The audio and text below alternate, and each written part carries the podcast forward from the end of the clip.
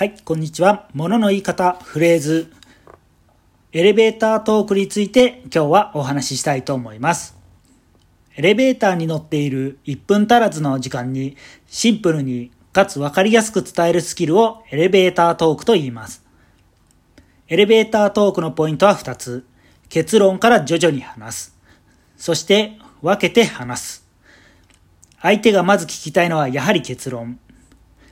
そのため相手が 5W2H のどれを聞きたいのかを意識します。そして結論から徐々に話すことに加え、分けて話すことを意識すれば、さらに説得力を増すことができます。例えば、分けて話すとは、結論を述べた後、理由は2つあります。一つはこのやり方が効果的だという点。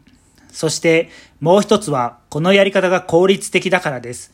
のように複数の理由で話すということです。特に相手が肯定せざるを得ない内容を3段階で畳みかける方法は効果抜群となります。それでは今日はエレベータートークについてお話ししました。ご清聴ありがとうございました。